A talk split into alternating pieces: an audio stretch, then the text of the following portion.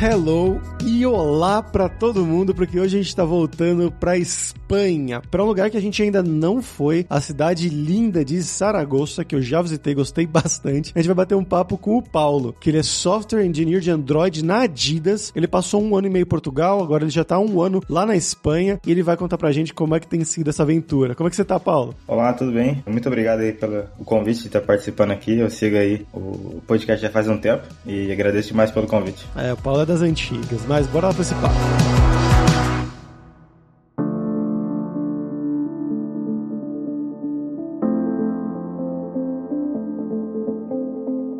Paulo, pra gente começar aqui, eu quero que você conte do seu background, né? Você já sabe como é que funciona o esquema do podcast. Então, de onde que você é do Brasil, o que que você estudou, o que que você trabalhou na vida, né? E como que você foi parar aí na Espanha, um passo a passo. Ok, cara, essa história é bem interessante. Eu sou de Barretos, São Paulo, então sou, vamos dizer assim, paulista, né? Oh, eu fui bastante rodeio lá durante a universidade.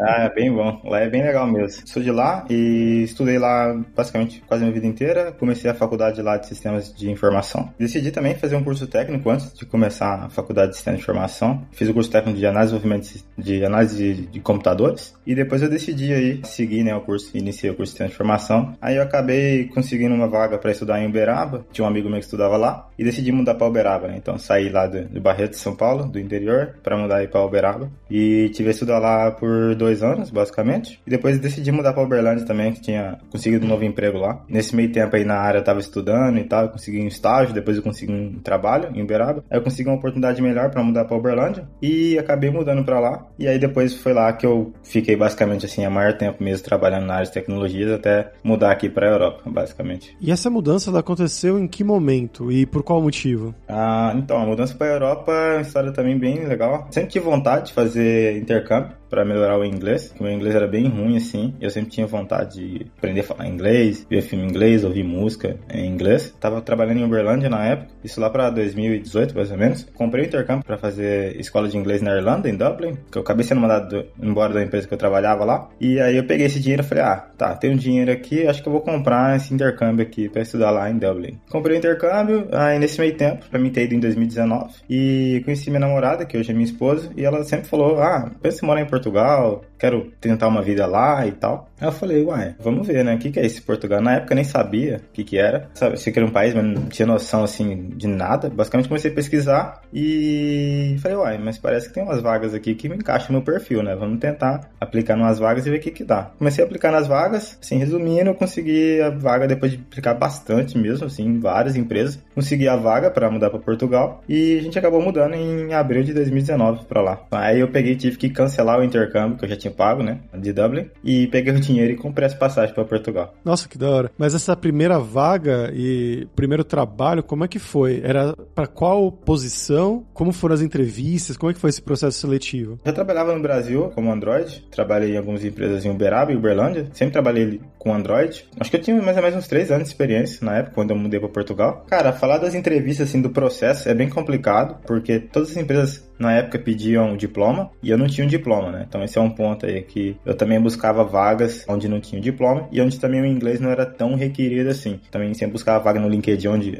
não precisava do inglês ou conseguia o visto com, sem o diploma e tal. Aí então eu tive que fazer várias entrevistas assim até que deu certo, né? Trabalhar na empresa que eu trabalhei lá, com a CSIT. Basicamente proveu todo o visto e eu consegui mudar para Portugal, basicamente. E acho que foi bem legal a oportunidade que eu tive de trabalhar lá. Fiquei com eles até, até mudar para Espanha. Fiquei nessa empresa. Bem grato por eles ter dado essa oportunidade de ter vindo para Europa e que eu tô hoje aqui é, depende deles, né? Sim, sim. Sobre a entrevista mesmo, você achou que foi difícil? Você achou que foi diferente dos processos de entrevista que você tinha feito no Brasil ou mesma coisa? No Brasil, dependendo da empresa, assim, se é o meu ponto de vista, algumas empresas eu achava que era um pouco complicado, assim, algumas uh, entrevistas. Tinha vários, várias etapas e tal. Em Portugal eu achei um pouco mais tranquilo, que você tem uma conversa ali, primeira conversa com o RH, que eles querem saber por que você quer mudar para o país e tal, qual que são as suas expectativas salariais, quanto tempo você consegue estar tá lá e quanto tempo você tem experiência, um pouco assim do background, né, da sua área aí de, do que você está aplicando. E aí tem uma outra segunda etapa, que basicamente é uma,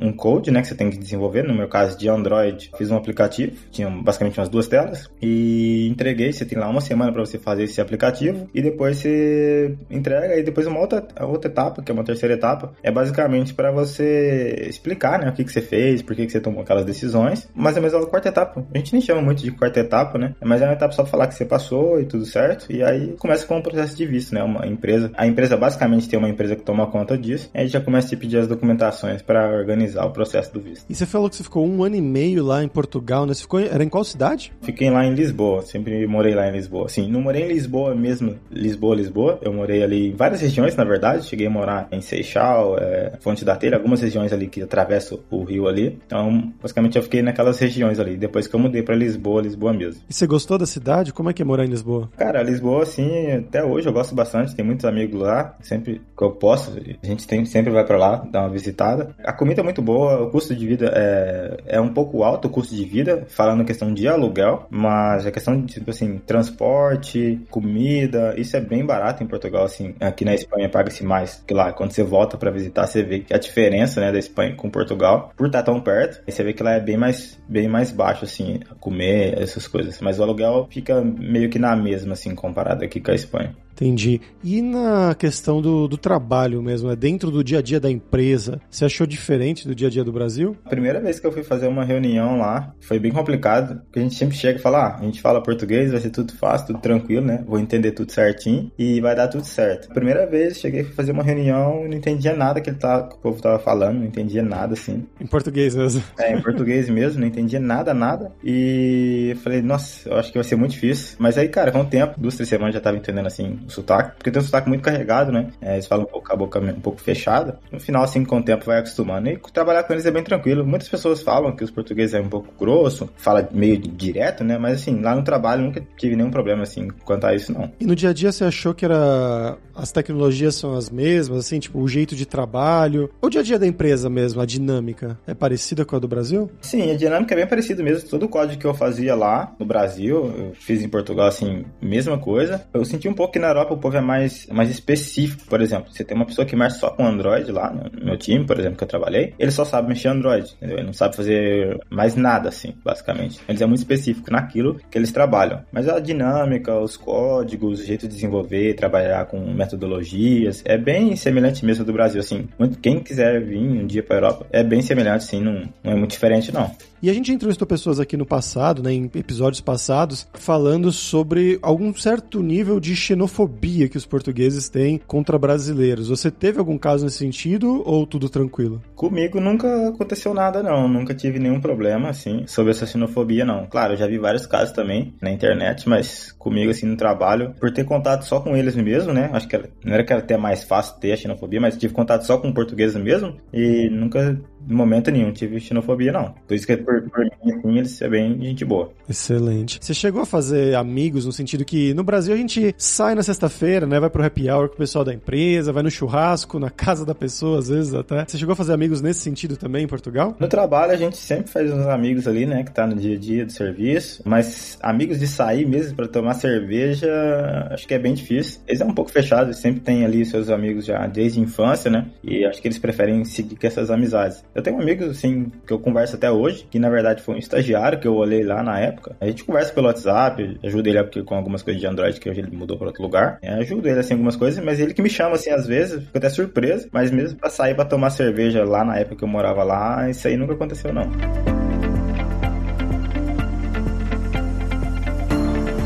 Mas bom, saindo de Portugal agora, Paulo, você foi para Espanha, né? Mais ou menos um ano atrás. Por que que você teve essa decisão de sair de Portugal, né? Que era o sonho da sua esposa e ir para Espanha? Na verdade, tem vários pontos aí que eu decidi mudar para Espanha. Na Espanha, se, o salário aqui é bem maior comparado com Portugal, então esse aí foi um ponto também que eu levei muito em consideração. E também a opção de poder ter, tirar a nacionalidade, né? Se você mora aqui na, na Espanha, trabalha e mora legalmente, em dois anos, você pode ter a opção de dar entrada na nacionalidade, né? E alguns países que a Espanha tem acordo, com o Brasil tem. Então esse também foi um dos pontos, né? Que é um, um dos pontos assim que eu quero tirar. Esse ano já posso ter, inclusive, já dar entrada. E esse foi um dos pontos mesmo. Mas assim, pelo salário, pela opção de dar, dar entrada na nacionalidade, também o clima também é bem semelhante com Portugal, mas eu vi que aqui na Espanha, pelo menos em Barcelona, onde eu morei também, o mar é bem mais quente, que Portugal é muito frio. É sempre bom, né? Quando você vai na praia, você não quer sentir que tá num congelador. Sim. e essa mudança você falou que aconteceu um ano e meio atrás, um ano atrás, um ano e dois meses atrás, né? Como surgiu a oportunidade? Foi você que buscou ou vieram atrás de você? Ok, cara, essa parte é bem interessante. Acho que eu, é bem legal de contar. Por quê? O que acontece? Quando eu comecei a ir atrás das vagas, né? Na verdade, acho que estava lá em Portugal seis meses. Eu já tinha sentido a noção, ah, ok, isso aqui é Portugal, ok, mas vamos ver o que, que tem para fora daqui, né? E comecei ali a ver, ah, Espanha, deixa eu ver. Comecei a aplicar, comecei a levar uns não, uns sim. Aí mas o sim não dava muito adiante. Aí foi indo assim com o tempo, depois né, de eu ter conseguido, aplicado várias vezes, eu consegui passar na empresa em Madrid, isso em 2019, 2020 na verdade. E aí veio a pandemia, veio a pandemia lá em março de 2020, em Barcelona também tudo parou, parou todo mundo, né, basicamente, a cidade da Europa parou tudo. Só que eu tinha conseguido a vaga. Aí eu consegui essa vaga para trabalhar na empresa de Madrid e eu ia mudar para lá. Aí veio a pandemia, fechou tudo, aí, aí a moça do RH falou assim: "OK, Paulo, tá com a pandemia, você não precisa vir para Madrid agora e e você pode começar a trabalhar da maneira remota. Aí eu falei, então tá. Já que eu tô morando num apartamento, eu vou trabalhar remoto, eu vou fazer o quê? Eu vou diminuir meus gastos, porque eu vou mudar pra Espanha, e depois eu vou. Então a gente, eu e minha esposa decidimos mudar pra morar num quarto. A gente mudou pra um quarto pra pagar bem menos e guardar mais dinheiro pra mudança. Aí minhas pessoas, não, mas espera, se a moça do RH falou que você vai trabalhar remoto só em setembro, isso era em março, eu falei, a gente não vai ficar de março até setembro pagando é, em euro aqui, né? Vamos lá pro Brasil, a gente fica lá até setembro, e quando ela falar, Paulo, tem que começar em Madrid,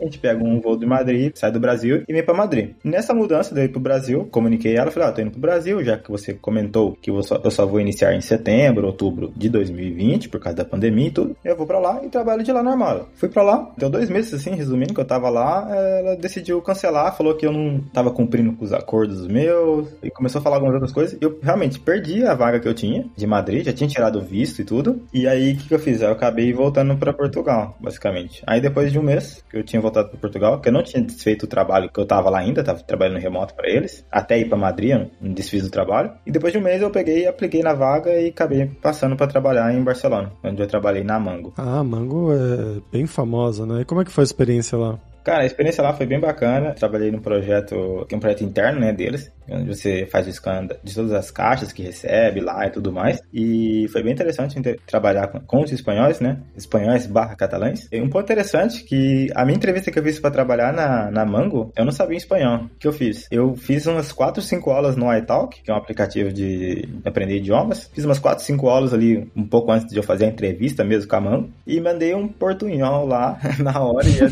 falava um inglês e passei. Aí eu falei, mas pô, lá, passei e agora? Vamos, vamos. Cheguei lá nas primeiras reuniões e não entendia nada. eu acho que eu fiz errado aqui, achando que essas aulas do iTalk ia dar certo. Mas aí no final eu acabei aprendendo, assim, hoje eu faço basicamente tudo em. Eu trabalhei só em espanhol, na verdade, né, na Mango. Não era inglês, como é hoje, na Adidas é em inglês. Trabalhei só em espanhol o ano inteiro e, cara, é de muita valia quando você vai trabalhar num outro idioma que você acaba aprendendo, assim, meio que na marra mesmo. E foi muito bacana a experiência. Também tive que aprender um pouquinho ali do catalão também, porque o, meu, o dono do projeto ali falava algumas coisas em catalão, então tive que entender o que ele falava em algumas reuniões também. Caramba, que interessante. Isso é uma coisa que depende muito do país, né? Geralmente a gente entrevista aqui no Deve Sem Fronteiras pessoas que vão para fora, ou para Portugal, né, que aí fala português mesmo, ou para outras empresas para falar em inglês, trabalhar em inglês, mas você foi para realmente trabalhar em espanhol na Espanha. Sim, sim, sim. Mas como eu tinha comentado também, eu queria fazer um intercâmbio em inglês, né? Mas aí eu acabei conseguindo essa vaga na Mango em espanhol. Falei, ah, querendo ou não, é um outro idioma que eu vou aprender, né? O inglês eu já falava um pouco e eu sabia que eu, de uma forma ou outra, se eu continuasse eu melhorar mais. Não, o espanhol não falo, vamos ver o que, que, que vira nessa, trabalhar na Mango 100% em espanhol. E acho que valeu demais. E aí você foi para Adidas, né? Para trabalhar agora sim em inglês. Mas você falou que seu inglês ainda não tinha melhorado, né? Eu falo que até hoje, assim, ainda sempre tá melhorando. Preciso melhorar muita coisa ainda, mas sim, eu mudei. E foi meu primeiro trabalho em inglês na Adidas. E tô aqui há um ano e um mês, basicamente. E só trabalhando em inglês. Assim, no começo a cabeça para de trabalhar ali sempre dói e tal. Você não quer pensar em mais nada. Também era espanhol a mesma coisa, né? Que querendo ou não é outro idioma. Mas com o tempo vai acostumando. E hoje eu acho que eu melhorei bastante também, mas sempre tem que melhorar. Sim, com certeza. E você achou que foi complicado? Foi difícil entrar na Adidas, né? Que é uma empresa gigantesca. Eu já tinha feito a entrevista para Adidas quando eu morava em Portugal. Eu, como eu comentei, né? Eu queria mudar para Espanha de toda forma, assim, queria via lá na internet. Nossa, Espanha parece ser muito legal. E mesmo morando em Portugal, eu apliquei. É, isso em 2020, eu acho, se não me engano. Recebi lá, fiz uma entrevista e recebi um não. Eu falei, ah, chato, né? Mas aí, beleza. Hoje que eu tô aqui, o processo é um pouco complicado, mas é bem semelhante assim os outros que eu fiz aqui na Europa também, para Portugal, fiz para alguns outros países também, para treinar o inglês na época. É bem semelhante. A empresa é grande, claro, mas não é tão complicado assim, não, porque a gente pensa, né, a empresa é uma grande empresa e pode ser que o processo seja ultra power complicado. Não, se você fizer tudo certinho mesmo, é tranquilo. E é basicamente a mesma coisa, tem três etapas ali, né? Você tem uma entrevista com o RH, que ele quer saber um pouco que, que você faz, de onde você é, por que, que você quer trabalhar na Adidas, por que, que você escolheu a Adidas e tal. Depois também tem um código que a gente desenvolve, tem uma semana para desenvolver, um aplicativo em Android no meu caso. E depois também tem uma outra, uma outra reunião ali para você falar, né, o que, que você fez, por que, que você fez aquilo, basicamente. Bem semelhante a que eu tinha feito para Portugal, só que era em inglês, né, então tinha que explicar tudo em inglês, tive que aprender os termos em inglês, SQL e algumas outras coisas assim, que eu não sabia falar inglês. Então tive que aprender a, a pensar e, tipo, como é que eu vou explicar isso que eu já sei aqui? Que do avesso, mas em inglês, né? Então isso foi a parte complicada. E depois, basicamente, você tem uma outra, uma outra reunião aí para falar sobre contratos, realocação, que eles pagam toda a realocação também, Adidas. Para quem vem de fora, assim, pagam tudo. Interessante. E você chegou a fazer aulas também de inglês antes de ir pra entrevista ou foi na cara e na coragem? Não, isso aí já foi na cara e na coragem mesmo. Eu sempre participo de um, do meetup que eu tenho salvo aqui no computador, que é um meetup em inglês e espanhol. Desde quando eu tava em Portugal, eu sempre participo desse meetup. Então acho que eu evolui bastante também, porque nesse meetup, só para explicar um pouco também como é que funciona, depois posso deixar os links. Funciona todo sábado, todo domingo, para nós aqui das 7 até as 10. E você entra nesse meetup, tem várias pessoas do mundo inteiro. E tem uma sala ali de quatro, seis pessoas no máximo, que é bem dividido. Por exemplo, três pessoas ali são nativos de inglês e três pessoas são nativos de espanhol ou não, ou que está aprendendo, né? No meu caso, em outro caso de outras pessoas também. Nesse meetup funciona assim: você conversa 15 minutos em inglês e 15 minutos em espanhol. Fica nisso até acabar. Então fica lá das 9 até as 10, então fica 15 minutos em espanhol, aí você recebe uma notificação do Zoom, aí muda para inglês, aí todo mundo fala inglês. Então assim, aí eu acabei melhorando muito os dois, porque eu participava todo sábado e todo domingo nesse meetup e falava inglês e espanhol assim durante uma hora. Então acabei melhorando bastante. Eu falei, ah, acho que dá, vamos ver o que, que, que vira. Aí eu comecei a aplicar em outras empresas também, não só a Adidas. Eu aplicava só pra ver como é que era o inglês. Pessoas falavam, ah, você, tem, você só tá fazendo bastante entrevistas, você, tá, você tem que 10 entrevistas por semana e você passa em tudo isso. Como é que acontece? Eu falei, não, não, só tô fazendo mesmo pra treinar o, o, inglês mesmo, ver se eu consigo. Aí acabou aqui dando certo. É uma excelente dica, né? Você fazer umas entrevistas, mesmo que você não queira tanto ir para aquela empresa, né? Se você quer praticar, tanto a questão de praticar código, né? Praticar como fazer uma entrevista, como se portar em uma entrevista em outra língua, em inglês ou em espanhol, e praticar o idioma mesmo, né? As coisas que eles perguntam, as tecnologias, como você falou, né? SQL. Sim, sim. Acho que é uma maneira bem interessante mesmo de treinar. O que eu fiz também, que acho que eu recomendo assim, ter tudo em inglês, né? Seu celular, computador, LinkedIn em inglês, seu currículo em inglês. Isso ajuda bastante também para você assistir filmes em inglês, séries em inglês, músicas. Isso ajuda bastante também para estar tá imerso ali na, na língua inglesa. E também o que eu fiz bastante também para treinar para as entrevistas era eu lia meu currículo ali e gravava um áudio eu falando para ver se estava indo mais ou menos do jeito que deveria ser na entrevista. E eu ficava lendo meu currículo várias vezes, vendo se eu falava alguma coisa errada, alguma coisa assim. Aí acabou dando certo.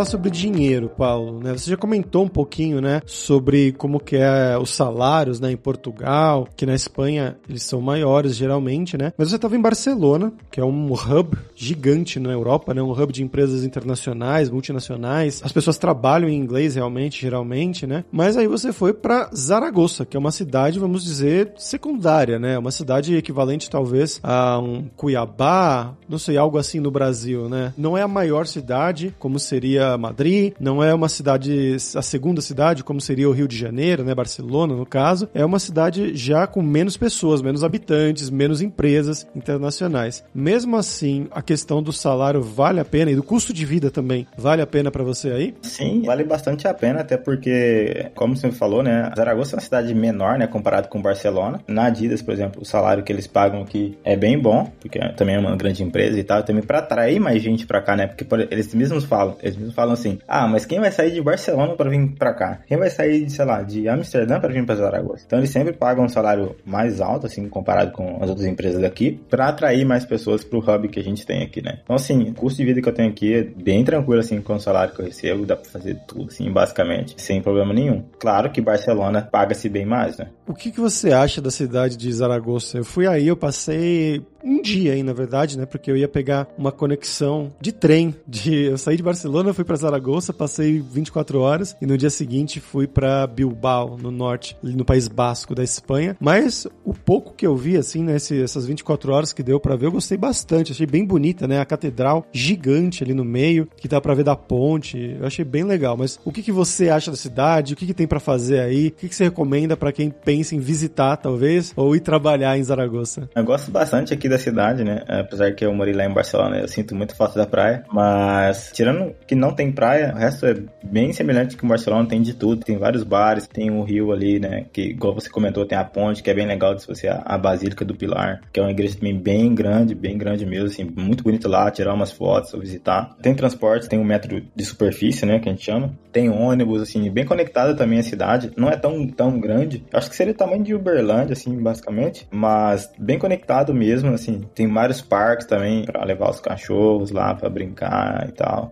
E também tem vários bares, né? Eu gosto de tomar cerveja, então de noite também. Tem vários bares para tomar cerveja ali, né? Tem um bairro que chama El Tubo, onde é uma região ali que tem vários bares juntos ali, que aí a pessoa sai de um bar, vai pro outro e depois vai pro outro bar, vai pro outro bar, fica ali até madrugada, depois tem umas, umas boatezinhas ali também. Então assim, tem várias coisas para fazer assim, para quem gosta de sair, caminhar, tem várias pista de caminhada, né? Bem do lado ali do lago. Você, acho que é bem legal caminhar ali vendo o lago, vendo a pilar ali, a basílica ali também. Como você comentou, né? Também, imagina que eu moro aqui em Zaragoza, cidade pequena, eu quero viajar, né? Como é que faz? É, aqui também tem um aeroporto, então o aeroporto aqui é conectado com algumas cidades da Europa cidades, países da Europa, por exemplo. A gente já foi para Marrocos daqui, vai para Londres também saindo daqui, para Itália, para França, para Bélgica. Então assim, tem vários voos também saindo daqui e quando não tem voos assim, a gente sempre também pega um trem daqui para Barcelona ou para Madrid, que aí é uma hora e quinze. O trem que agora tem um trem novo que chama Ego e é bem barato também. E acho que é bem tranquilo assim. A cidade é pequena, como comentei, né? tem de tudo, mas se você quiser assim um pouco mais, você pode pegar um trem, tá uma hora em Madrid ou tá uma hora em Barcelona. Então ela é bem conectada assim com essas duas grandes cidades.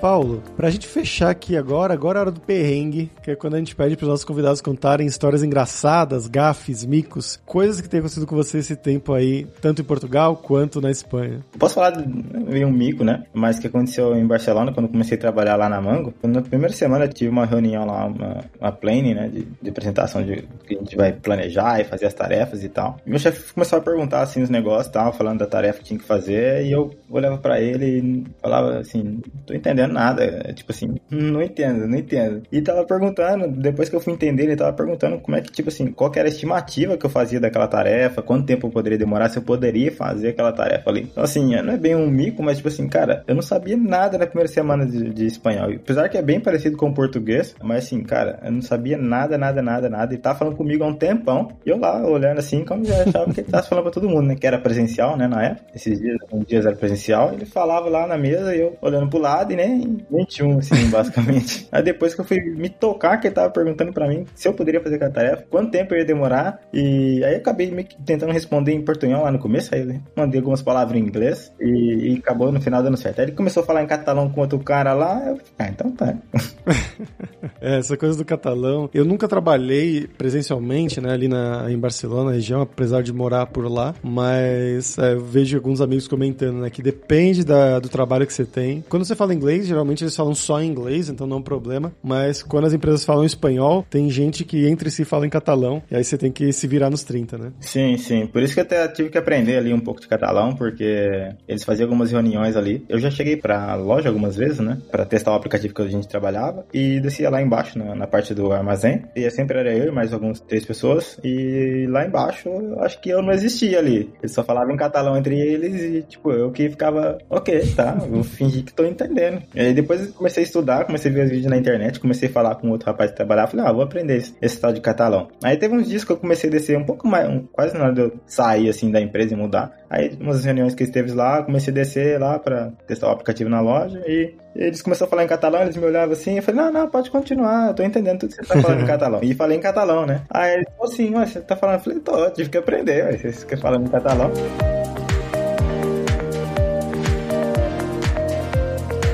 Paulo, muito obrigado pela sua participação, cara. Foi bem bacana. Acho que vai ser bem útil, né, para pessoas, porque você foi para três lugares diferentes, né? Tanto uma capital, a capital de Portugal, depois não uma capital, mas uma grande cidade da Espanha e agora uma cidade menor da Espanha. Dá para fazer uma comparação bem legal. Você quer divulgar alguma coisa? Depois eu deixo aqui o link aqui do meu LinkedIn. Quem quiser trocar uma ideia, saber mais sobre o processo ou quiser vir para Adidas aí, tem vagas abertas. Sim, o LinkedIn dele vai estar tá lá na descrição desse episódio em Deve Sem Fronteiras fronteiras.tech.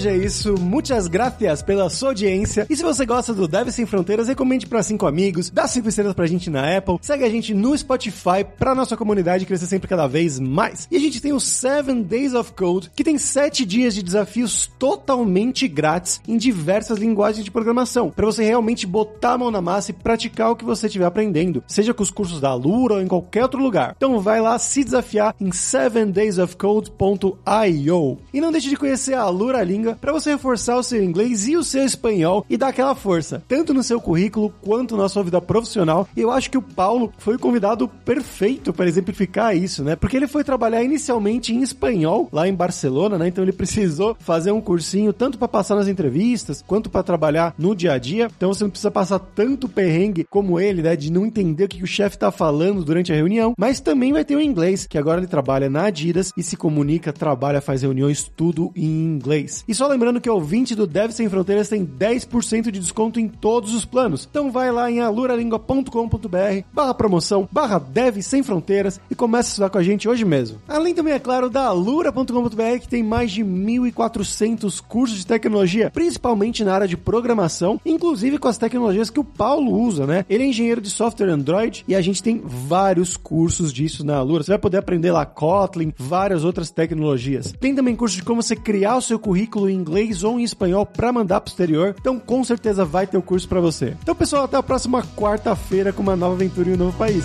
Tchau, tchau.